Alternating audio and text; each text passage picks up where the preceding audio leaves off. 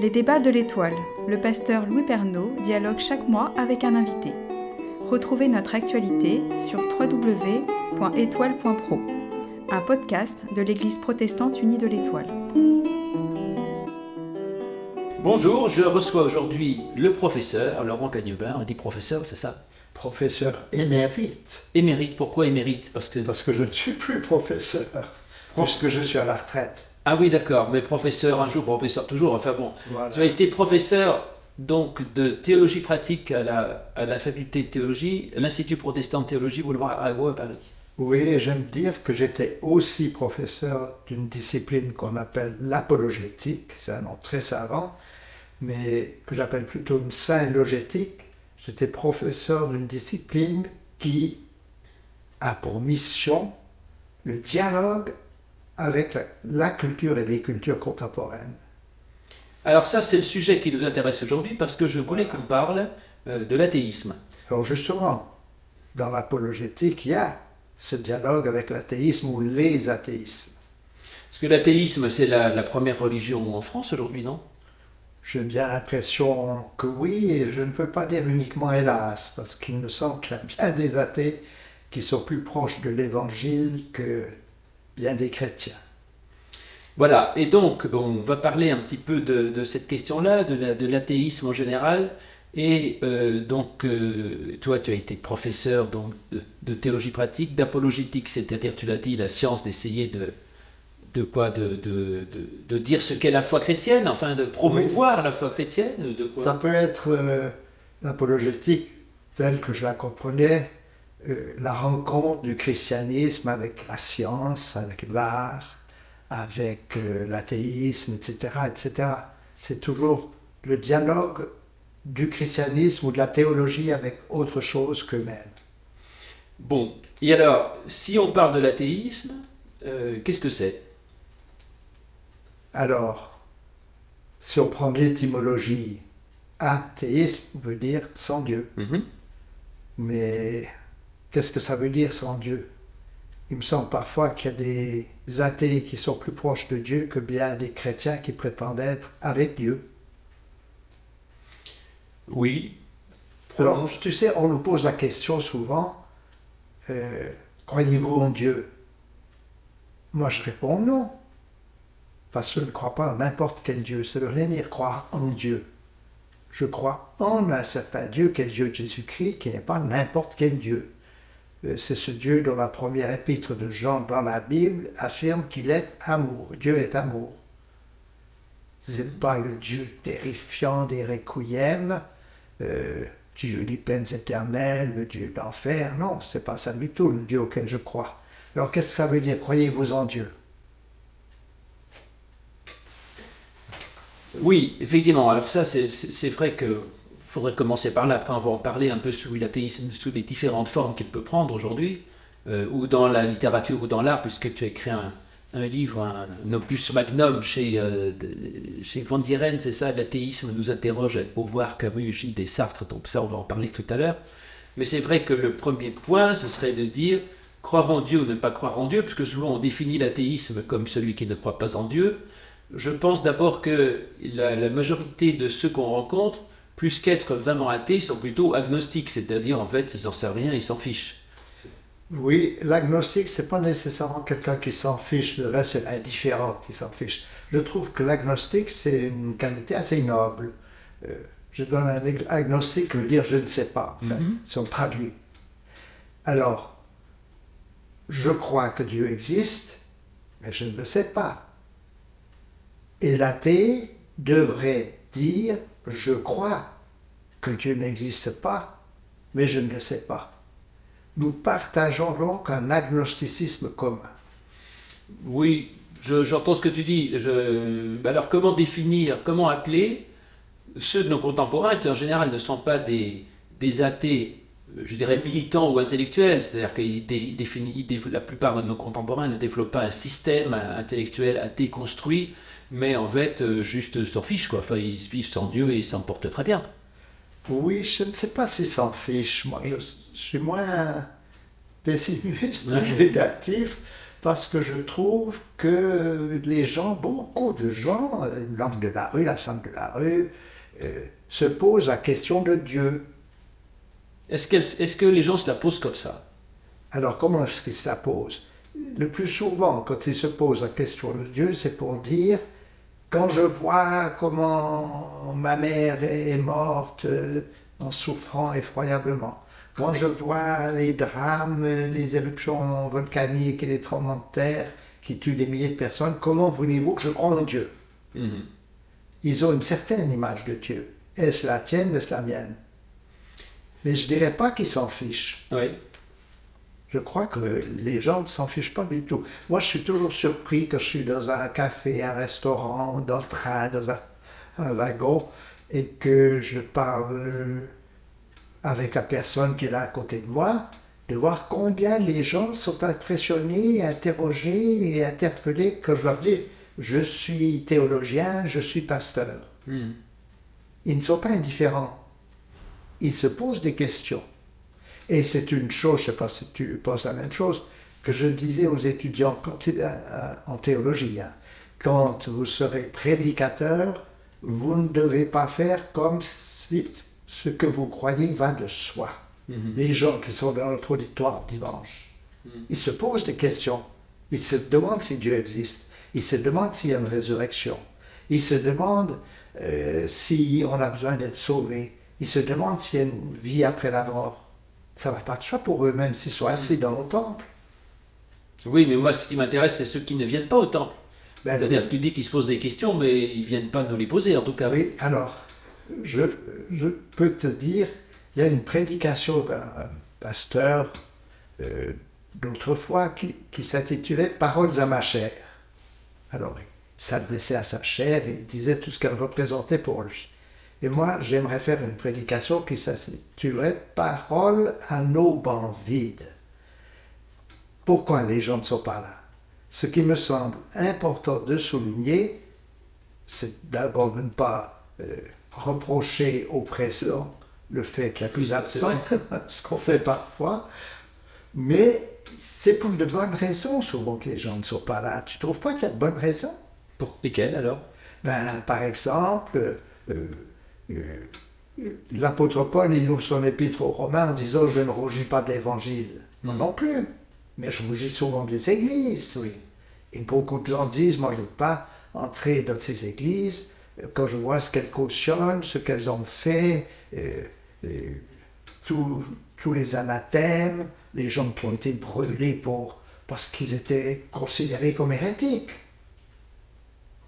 C'est-à-dire que, en fait, ce qui est vrai, c'est qu'il y a, parmi ceux qui s'opposent peut-être à la religion, au christianisme, il y a, plus, c'est plus souvent, ce que tu veux dire, c'est plus souvent de l'anticléricalisme que de l'athéisme.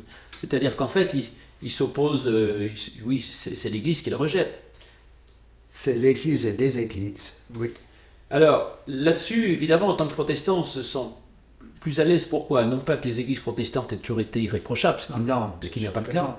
Mais pour nous, en tout cas, l'Église n'a pas une importance essentielle. C'est-à-dire que l'Église, c'est le rassemblement des fidèles, et si, mon Église ne me convient pas, je vais dans une autre. C'est-à-dire que mon Église n'est pas du tout essentielle. L'Église n'est pas l'image visible du royaume de Dieu. L'important, c'est la relation qu'on a soi-même avec Dieu, et l'Église, c'est juste le rassemblement des fidèles qui se retrouvent entre eux.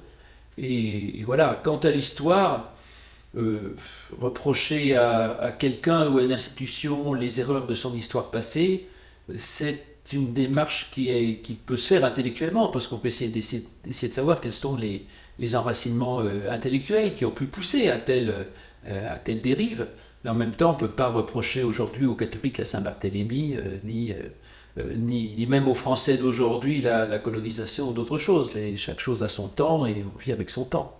C'est vrai, mais ces erreurs du passé, moi j'ai l'impression qu'elles sont souvent encore présentes aujourd'hui, reproduites.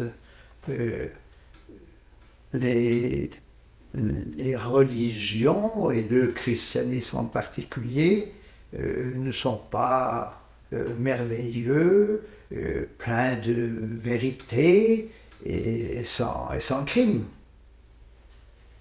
Donc, autrement dit, ce que tu voudrais dire, c'est que la première chose à faire, ce serait de mettre un peu d'ordre dans, dans nos églises, c'est ça que tu veux dire? Oui, en tout cas, euh, de dire nous sommes tous athées de certains faux dieux. Alors, ça c'est autre chose. Bon, ça sur le rapport à l'Église, j'entends ce que tu dis euh, sur le fait que l'Église soit pas irréprochable, mais effectivement, la foi, elle est en Dieu et pas dans l'Église, en tout cas pour un bon réformé que je suis. Et par conséquent, mon Église, elle est euh, comme elle est, et ma foi, elle est en Dieu, et j'ai besoin de l'Église pour transmettre la foi et pour la partager avec d'autres. Mais en tout cas, l'Église n'est pas mon objet de foi, donc j'admets tout à fait qu'elle puisse être imparfaite. Et si elle est trop trop imparfaite, soit j'en change, soit je me fais ma foi à moi dans mon coin, et puis voilà. Le meilleur moyen de n'être pas déçu par son Église, c'est de ne se faire à son sujet aucune illusion. Voilà, ça c'est très bien. Ensuite, l'autre chose, c'est, et tu l'as dit depuis le début, et je voudrais qu'on qu'on en revienne, c'est, c'est que finalement l'athéisme suppose le rejet de Dieu, par définition. Donc la première question, c'est quel est ce Dieu que l'athée rejette? On pourrait dire, même certains ont dit que finalement, euh, tout athéisme repose sur une théologie, c'est-à-dire que pour être athée, il faut avoir déjà un discours sur Dieu. C'est-à-dire qu'il faut être capable de parler de la personne dont on va dire ensuite que, qu'on n'en veut pas, que, qu'on n'y croit pas. Et donc l'athéisme suppose qu'on définisse deux mots. L'un c'est euh, qui est Dieu et l'autre qu'est-ce que veut dire croire en lui? Oui. Alors sur savoir qui est Dieu, là je, je- je suis tout à fait d'accord avec toi. Je pense que beaucoup d'athées rejettent une image de Dieu que je rejette moi-même et que tu rejettes toi-même aussi. En particulier, euh, pour euh, être un amateur du philosophe Nietzsche, tu sais que Nietzsche était fils de pasteur, et Oui. donc Nietzsche a eu des propos très anti-chrétiens, pourrais-je dire. Euh, mais en même temps, ce que Nietzsche rejetait, c'était la, la foi très piétiste de son père. Son père était un pasteur très, très piétiste, ça peut être très, Mhm. très classique à l'ancienne, quoi. Croyant dans la toute-puissance de Dieu, dans le châtiment éternel, dans des, des choses comme ça. Et donc Nietzsche rejette cette image de ce Dieu terrifiant et culpabilisateur qui était celui de son père.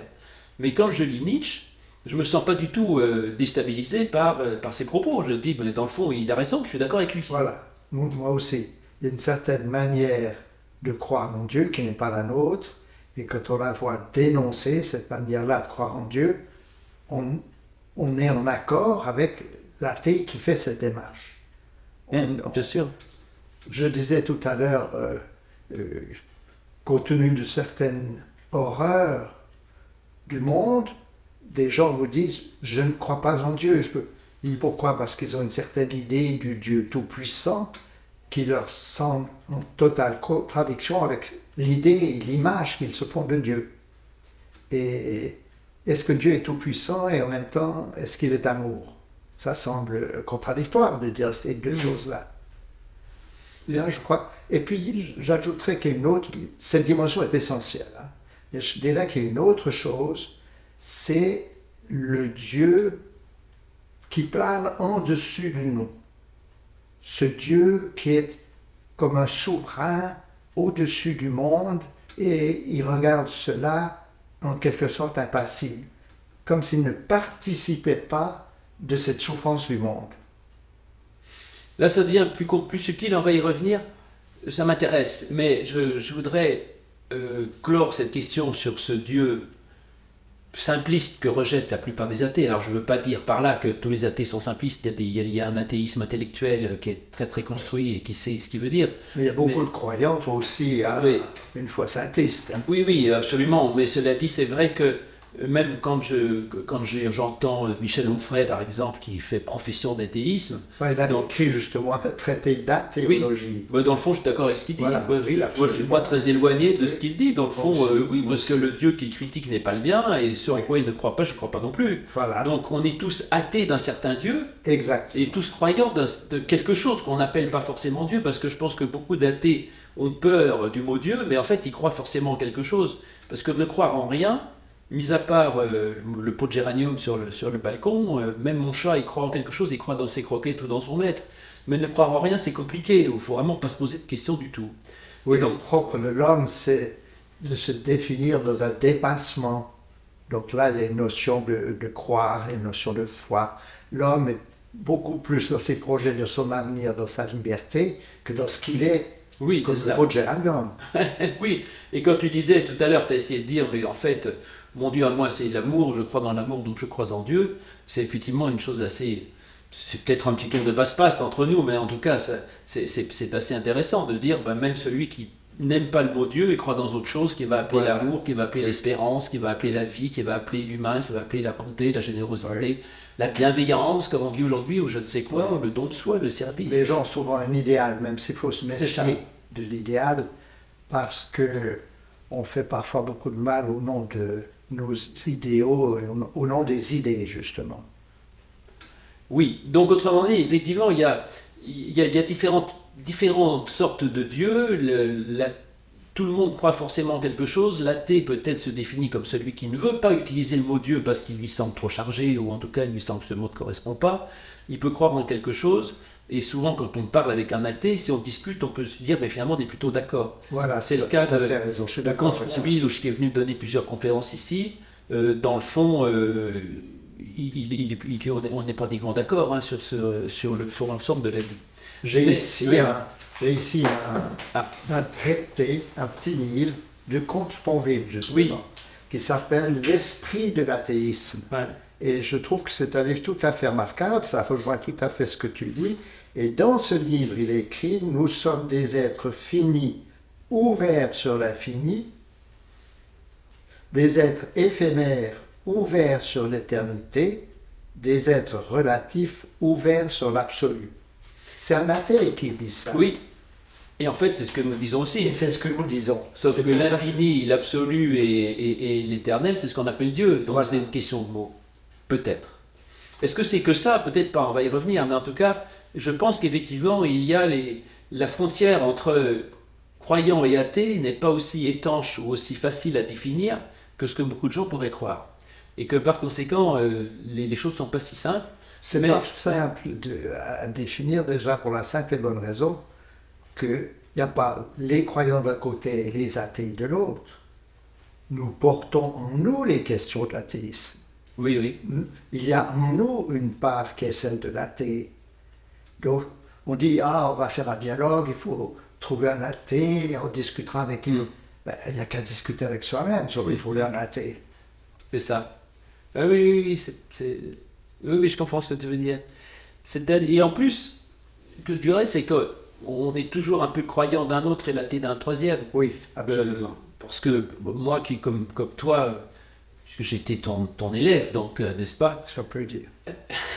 c'est vrai en plus, euh, qui, est, qui, est, une foi assez, assez rationnelle ou assez libérale. Pour certains, fondamentalistes ou certains évangéliques qui considèrent que je suis pratiquement athée.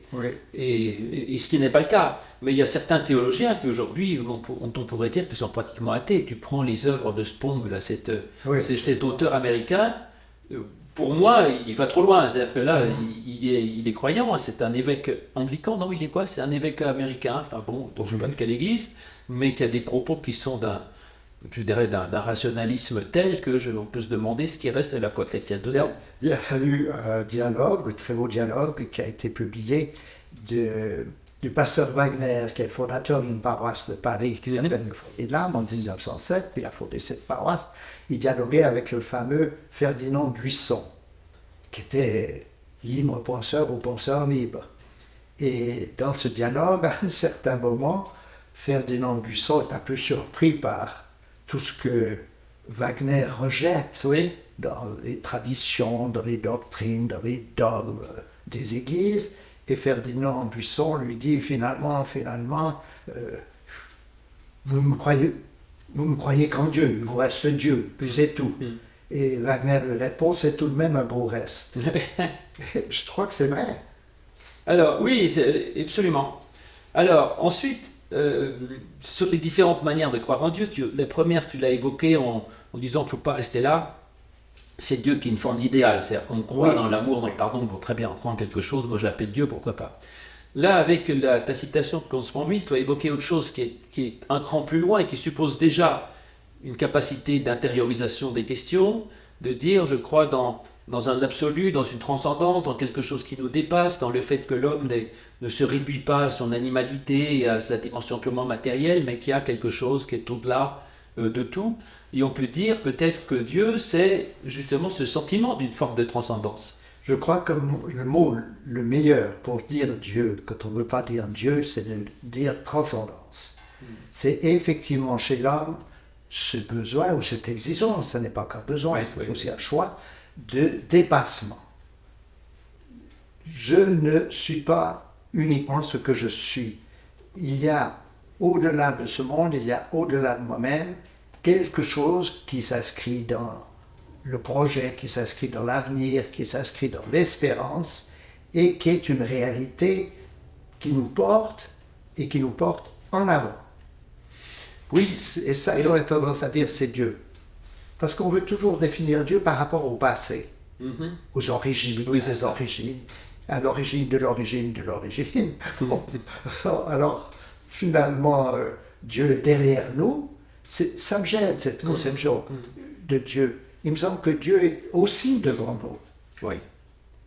Oui, oui, c'est ça. Et donc là, on pourrait dire que finalement, celui qui resterait vraiment, vraiment athée serait celui qui, qui serait dans l'immanence pure, enfin qui ne verrait aucune transcendance en rien. Et c'est une position que certains d'ailleurs tiennent, mais qui est quand même très radicale, de considérer que même que l'être humain, la vie humaine n'a aucun sens, qu'il n'y a en lui rien qui dépasse son corps et qu'il est juste une agitation de cellules qui vit et qui meurt et qui ne part de, de rien, qui ne mène à rien. Est-ce que la... C'est ça l'athéisme. L'athéisme, si on veut être cohérent, Oui, euh, le véritable athéisme, ce, ce serait ça, c'est-à-dire que finalement rien n'a de sens. oui. Mais voilà, là, je, je nuancerai C'est pour ça que j'ai besoin de toi. Je ne crois pas que l'univers, que ce monde, que ma vie ait un sens. Je crois qu'ils peuvent, qu'ils en avoir un. Mhm. Le sens, c'est pas donné, c'est à nous de le donner. C'est à nous de faire sens. C'est à nous de donner une signification. Oui, ça, c'est, la- sur la question du sens, j'en- j'entends. Tu vois ce que je veux dire? Encore que le problème ensuite qui va se poser, c'est de dire, ok, je veux donner un sens à ma vie, mais quel sens je donne? Ça Voilà. peut être celui d'Hitler, de dire, moi, le but de ma vie, c'est de détruire tous les juifs, c'est, c'est un sens comme un autre. Et tu peux dire que le chrétien, c'est celui qui choisit comme sens celui proposé par Jésus, par la, le- Oui. la prédication du Christ. C'est comme ça que j'ai commencé notre petit Oui. dialogue, si tu te rappelles, en disant Est-ce que vous croyez en Dieu? J'ai dit non, parce que je ne crois pas en n'importe quel Dieu, je crois au Dieu de Jésus-Christ. C'est pas n'importe quoi, c'est pas n'importe qui. Et ça, c'est déjà effectivement le, point, euh, un, des points de départ finalement de la, de la foi, je dirais, chrétienne. C'est d'ailleurs la, question que je pose, tu sais, nous, on, on a des, des catéchumènes à l'église et à un moment donné, je pose la question de savoir est-ce qu'ils veulent confirmer ou pas. C'est-à-dire qu'on leur demande en gros est-ce qu'ils ont la foi.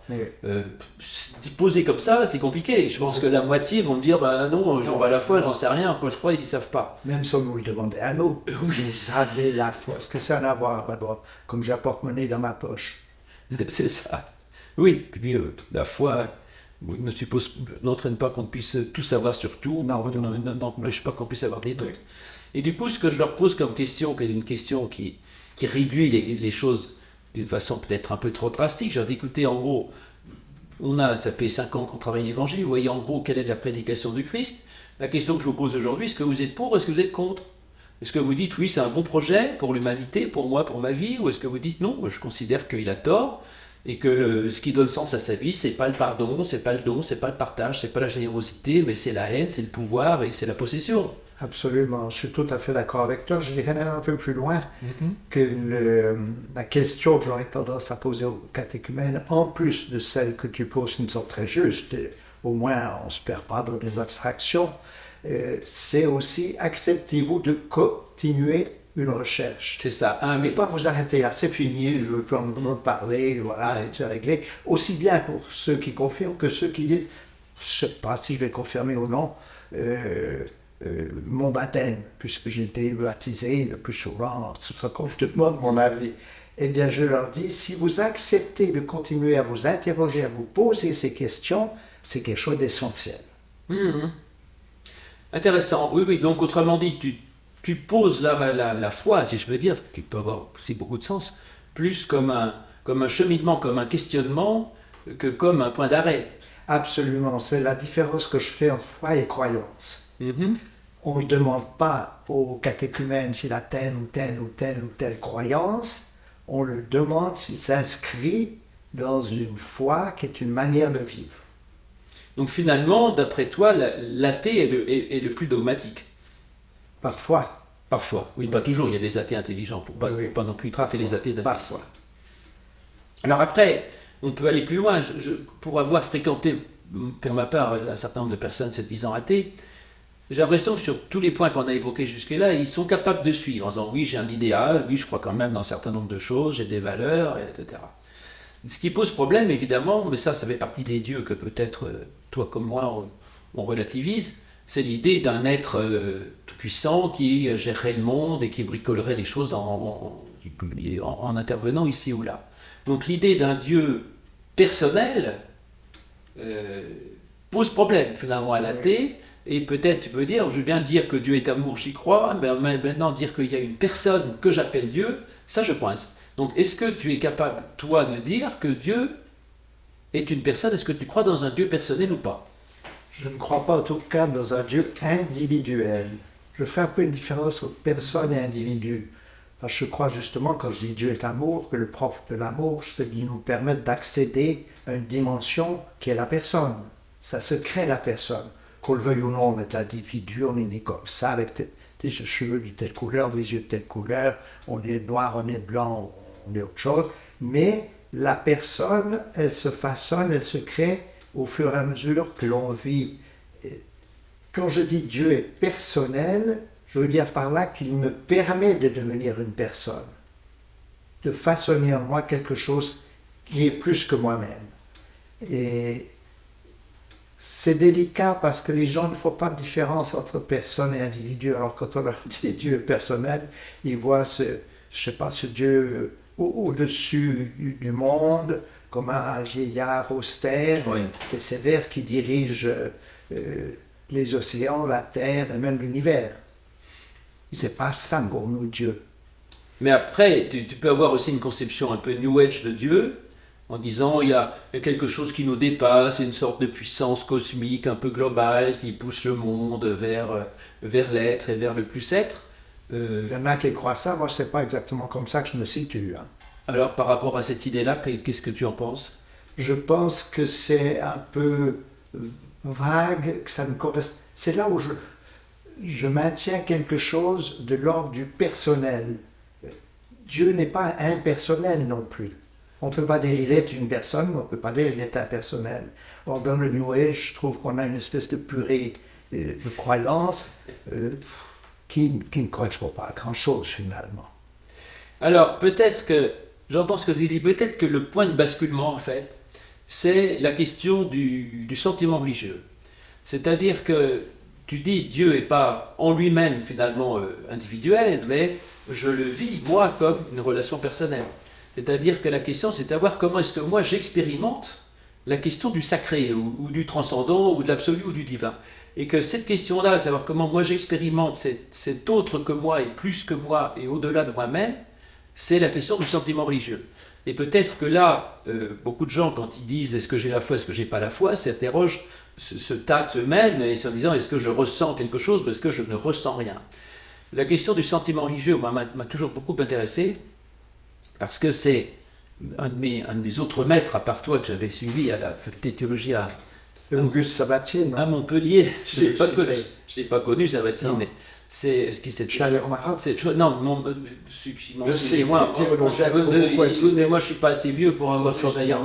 Non, non c'est Anselmi qui disait, ah en fait, scientifiquement, Dieu ne peut pas être un objet d'analyse scientifique, puisque bon, on ne peut pas l'expérimenter. Le seul objet, disait-il, d'analyse scientifique du phénomène religieux, c'est la foi. Parce que là, il y a quelque chose dont on peut parler, qu'on peut, qu'on peut décrire et qu'on peut, cerner. Qu'on peut cerner. Et on peut étudier la foi.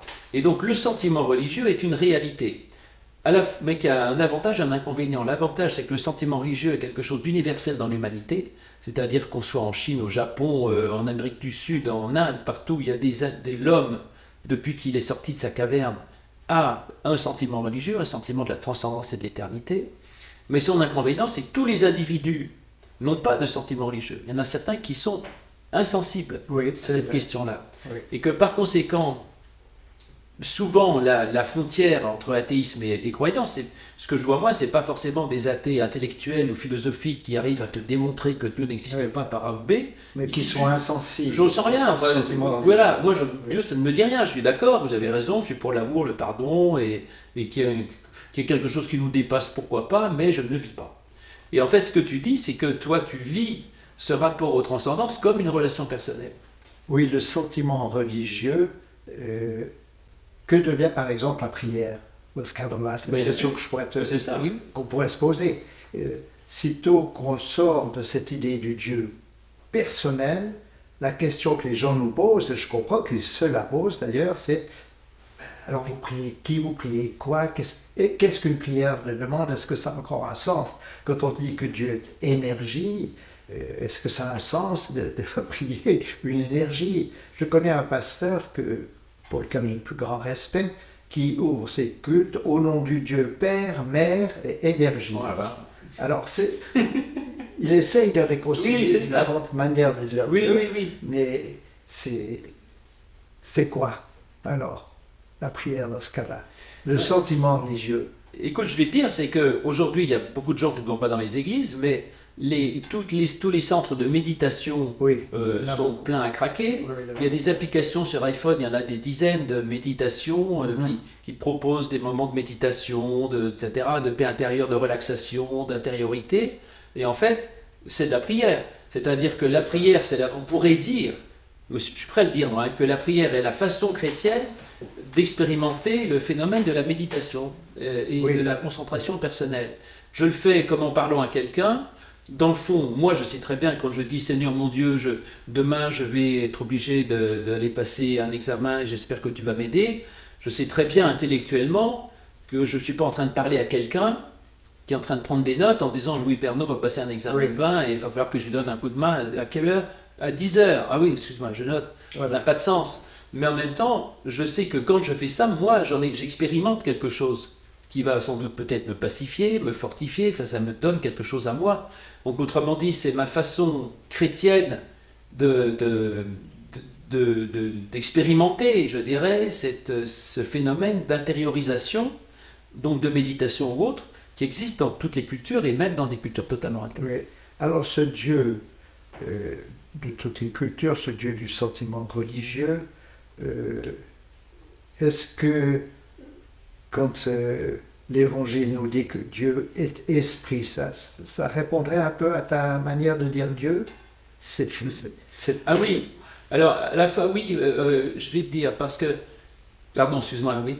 Non, parce que là je trouve que ça répond bien le mot esprit. Oui. pour dire Dieu n'est pas quelque chose, Dieu n'est pas vraiment une personne, et pourtant elle est une réalité, comme l'esprit est une réalité, Oui. alors on ne peut pas le toucher Oui, c'est aussi ce qu'on dit quand on dit Notre Père qui est aux cieux, aux cieux. pour dire ce que je prie, c'est pas une réalité terrestre, une réalité qui est au-delà de ce que je peux comprendre. Donc on est effectivement dans la transcendance. Alors je me rappelle une prédication de ton frère, le pasteur Marc Pernaud, où il avait montré cette contradiction qu'il y a dans cette demande.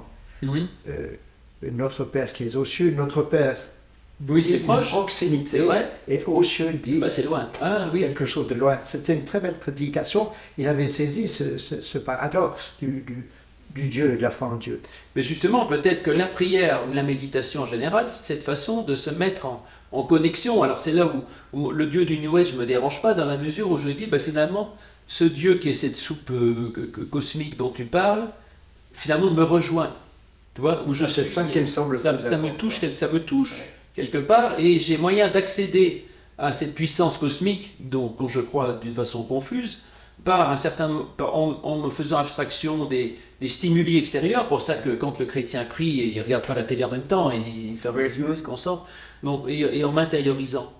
Mais Mais- est-ce oui. que euh, tu ne conçois pas là la prière dans un sens un peu unique? Euh, Je vais vers Dieu, je m'élève vers Dieu, je rencontre Dieu. Est-ce que c'est pas Dieu d'abord qui fait cette démarche vers nous La prière, c'est pas seulement l'homme qui s'élève à Dieu, c'est Dieu qui descend vers nous. Je, je mets s'élever et descendre entre guillemets. C'est un peu des expressions mythologiques, bien sûr. Oui, oui, oui, oui, très bien. Mais je, je- oui, oui, bien sûr. Alors la prière, ce serait pas forcément chercher Dieu, mais s'ouvrir à lui à ça. Voilà. Il y a une, une manière d'écoute, je crois. Une manière d'accueil. C'est d'ailleurs ce que le Ouais. protestant classique appelle la grâce, hein, C'est ça. Ouais. en fait. Et du coup, je dirais que là, dans la prière, il y a plusieurs choses. Il y a je dirais, le, le sentiment de l'intériorité dont j'ai parlé, qui est tous ces phénomènes de, de méditation dont, tout- dont on nous apporte d'applications diverses. Et après, peut-être qu'aussi même l'athée qui n'a pas fait l'expérience de Dieu, fait un moment ou l'autre dans sa vie l'expérience du transcendant. Oui, absolument. C'est-à-dire, par un, un paysage sublime, euh, certains, à la naissance d'un enfant, tout à coup disent quelque chose, ou, ou en regardant le ciel étoilé, ou en regardant une œuvre d'art, ou, ou en écoutant une musique extraordinaire, tout le monde à un moment donné peut faire une sorte d'expérience qui dit il y a quelque chose qui me dépasse. C'est l'expérience de la beauté, souvent ça. Oui. Elle, elle nous dépasse parce qu'elle est inaccessible et pourtant on en perçoit quelque chose qui nous émeut, qui nous porte et, et qui peut nous, nous changer. Alors, les, la religion euh, catholique en particulier a évidemment senti ça très vite. Il a très vite essayé de- de- d'utiliser tous les sentiments qu'on peut avoir au niveau de l'art euh, pour les mettre au service du sentiment religieux. Oui. Et donc, on entre dans la cathédrale de Chartres, Ah oui, c'est on sort. Oui, on est, on est dépassé là, oui, c'est Il y a un sentiment Oui, extraordinaire. Alors, est-ce que ce sentiment qui est, qui est provoqué par des architectes qui étaient astucieux, ils, ils ont dit ça, ils ont su faire, est-ce que ce sentiment est en soi un sentiment religieux ou est-ce que c'est un sentiment qui est très proche du sentiment religieux et qui me pousse vers un autre sentiment que le sentiment religieux? Je crois qu'il ce serait faux de, de faire une distinction entre le profane et le sacré et que ce sentiment qu'on éprouve, par exemple, en entrant dans la cathédrale de Chartres ou dans tout lieu qui nous semble magnifique et qui nous dépasse, ce sentiment est déjà quelque chose de religieux. Oui, je crois en fait. Oui. Parce que sinon, on fait une partition entre ce qui est profane et ce qui ne l'est pas. Moi, j'ai horreur de cette distinction qu'on fait souvent. Les, les arts sacrés. Hmm. Les arts ne sont pas plus sacrés qu'autre chose. Tout est sacré au rien de voilà. Mais il n'y a pas d'un côté les arts sacrés, de l'autre les arts qui ne le sont pas. Oui. Ça me semble important. Et là, pour dire Dieu, c'est la même chose. Il ne faut pas nécessairement s'inscrire dans une spiritualité un peu évanescente pour dire Dieu. Dieu peut être dit à travers le quotidien, à travers le monde, à travers ce- qui est là. Euh, Oui, j'irais Il n'est pas que cela. Mais l'immanent ne définit pas Dieu, mais le transcendant, et pourtant le transcendant est perçu à travers l'immanent. Oui, ça, ça, ça m'intéresse ce que tu dis, puisque là, on a tendance à, à, à laisser Dieu finalement dans son ciel. Et tu as raison, finalement, est-ce qu'il n'y a pas moyen de voir, c'est le message du Christ, de dire, de voir aussi le Christ, donc, ton Dieu, dans, dans le plus pauvre, Oui. dans la relation la plus simple que je peux avoir avec euh, quelqu'un dans la rue, dans le quotidien, dans mon travail, avec un, avec un enfant, avec euh, un, un ami, un proche, et que finalement la question de Dieu se joue pas simplement dans la transcendance, pas seulement dans le sublime, ni dans l'intériorité la plus profonde, mais peut se jouer aussi dans le quotidien. Et ça, de quelle manière est-ce que Dieu peut se jouer dans le quotidien, et comment est-ce que je dirais à un athée qui lui dirait, Ben, moi le quotidien, ça je le vis très bien. Oui. Euh, on a parlé avec un penseur euh, américain, Emerson, du sublime ordinaire. Ah oui, Emerson, oui, c'est Je ne sais pas si tu vois Oui, cette Ouais. idée. Je trouve que c'est, là, ça répond un peu à ta question. Euh, quand Van Gogh peint, tu peux percevoir quelque chose de transcendant et de divin quand il peint une paire de souliers, et pas nécessairement quand il peint une cathédrale. Ah c'est ça me semble important de dire ça. Et donc la foi, ce serait d'arriver à reconnaître le sublime dans l'ordinaire. Voilà, absolument. Que l'ordinaire peut être sublime. Et finalement, le- le- le- l'athéisme négatif, ce serait de, de tout railler, en fait, ne serait qu'un cynique disant que rien ne vaut rien et que la, la générosité n'est qu'une façon de- d'exprimer son propre désir de, de- de- se valoriser et que, que rien n'est beau, que ce n'est qu'un hasard. Et que, enfin, Le héros de la peste, le roman d'Albert Camus, qui est un médecin qui s'appelle le docteur Rieux, euh, et c'est un homme exemplaire, qui est tout à fait athée, et pourtant il accueille le monde dans une dimension que nous pourrions appeler une ouverture à Dieu. Alors parle-nous, tiens, de Camus, qui est un, un grand symbole de l'athéisme, je dirais, puisque tu en as fait une, une- une- une thèse formidable. Euh, quid de l'athéisme de Camus? L'athéisme de Camus, c'était surtout pour lui de ne pas sacrifier le présent à l'éternité. C'est pas parce que j'ai un espoir que il faut dire que ce qui est là ne vaut rien. C'est pas parce que je pense Dieu comme un dépassement, une transcendance, qu'il faudrait dire ce monde n'est rien, il faut le mépriser et il faut y renoncer. Il y a une manière euh, de désespoir chez Camus qui me semble une forme de l'espoir. C'est-à-dire, je ne veux pas trop facilement euh, postuler un au-delà pour renoncer au présent avec Ah oui. toutes ces Euh, Qui serait un prétexte pour fuir finalement Voilà. le présent et l'engagement Voilà. présent. c'est le mot fuite que tu utilises là est très bon pour dire ce que Camus ne veut pas. Et ce qui me semble remarquable, c'est que ce héros de la peste, euh, le docteur Rieux, finalement, là où je le trouve exemplaire, c'est qu'il fait ce qu'il fait, qu'il se dévoue, qu'il se sacrifie, qu'il combat, sans la moindre idée divine et sans l'idée d'une récompense. Oui, c'est ça. Et Alors il me semble parfois que le protestantisme construit sur le refus des œuvres méritoires est mieux illustré par certains athées que par certains croyants. par nécessité, Oui, un athée n'attend pas euh, d'un Dieu quelque chose. On récompense de ce qu'il Oui. fait.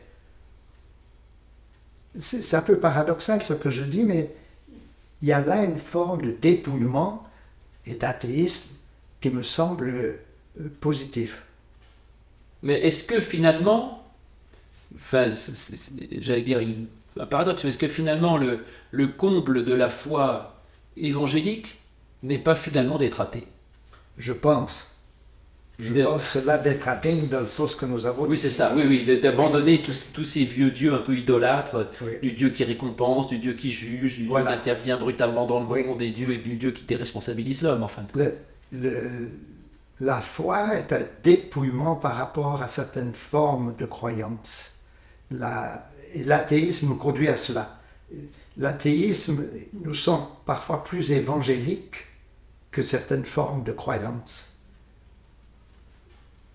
Il y a euh, des athées qui sont simplement là pour faire le bien sans se prévaloir de quelque chose. Tu sais, on dit souvent, moi j'aurais tendance à dire, euh, comme Jésus l'affirmait, c'est à l'amour que vous aurez les uns pour les autres que tous reconnaîtront que vous êtes mes disciples. hein. C'est une parole de Jésus. Il dit c'est à l'amour. Il dit pas c'est à des dogmes, c'est des doctrines, c'est à C'est des vrai. églises, c'est à des catéchismes.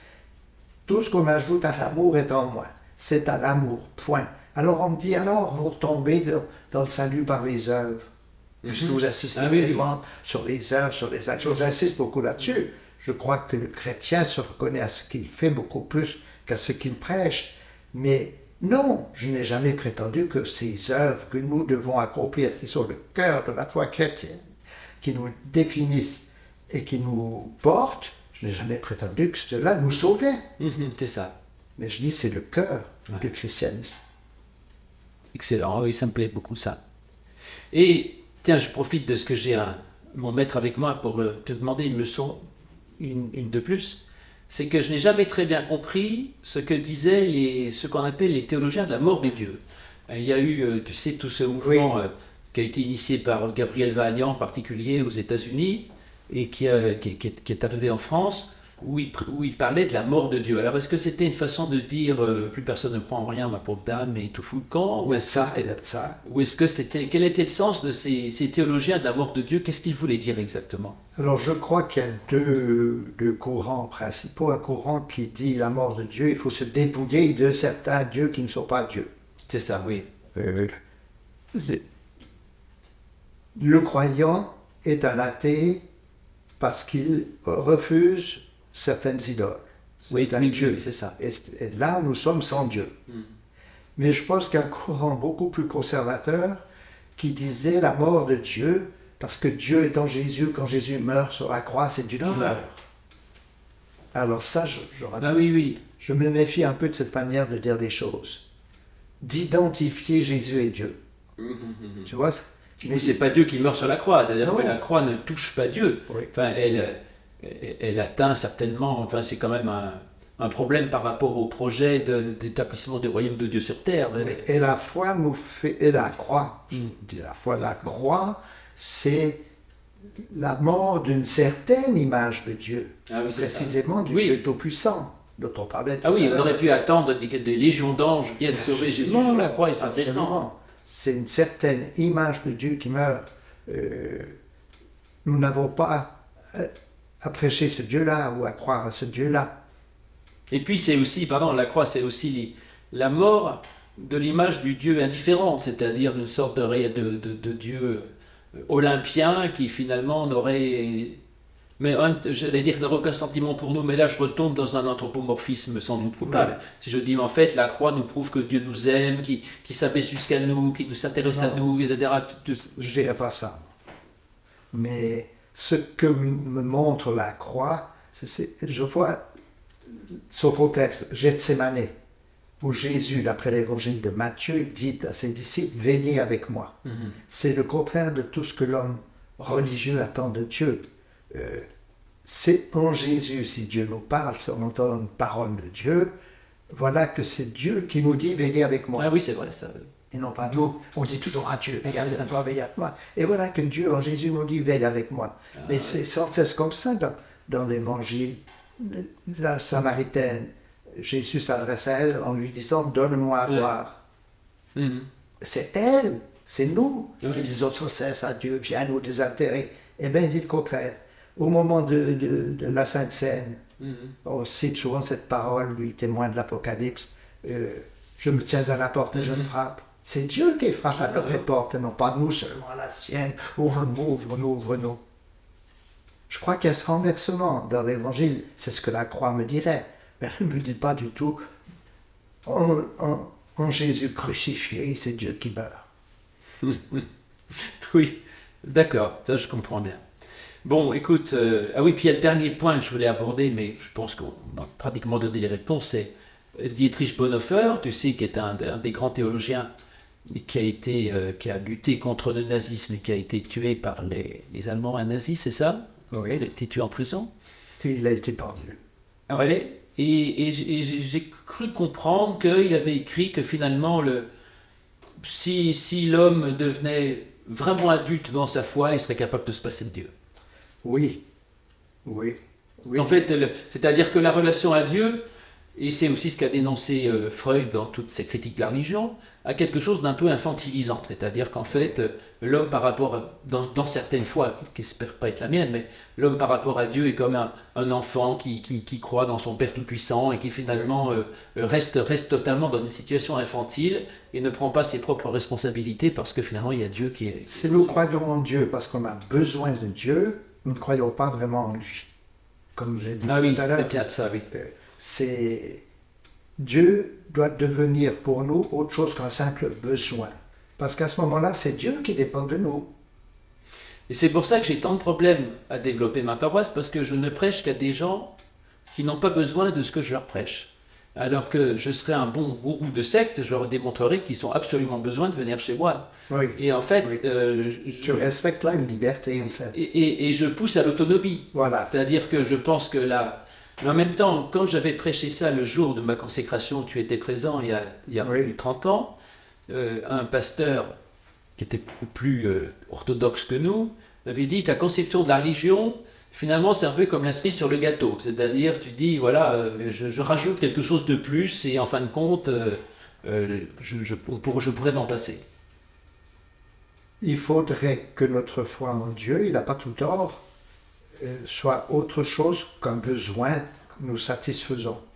Je pourrais m'en passer. Mais en même Je- temps, oui, pardon, La foi ne doit pas être une solution de facilité. c'est ça. Et l'athéisme non plus. Je ne crois pas en Dieu parce que ça m'arrange de croire en Dieu. De même, je ne crois pas en Dieu, dira l'athée, je ne crois pas en lui, mais il ne faut pas que ce soit parce que ça l'arrange.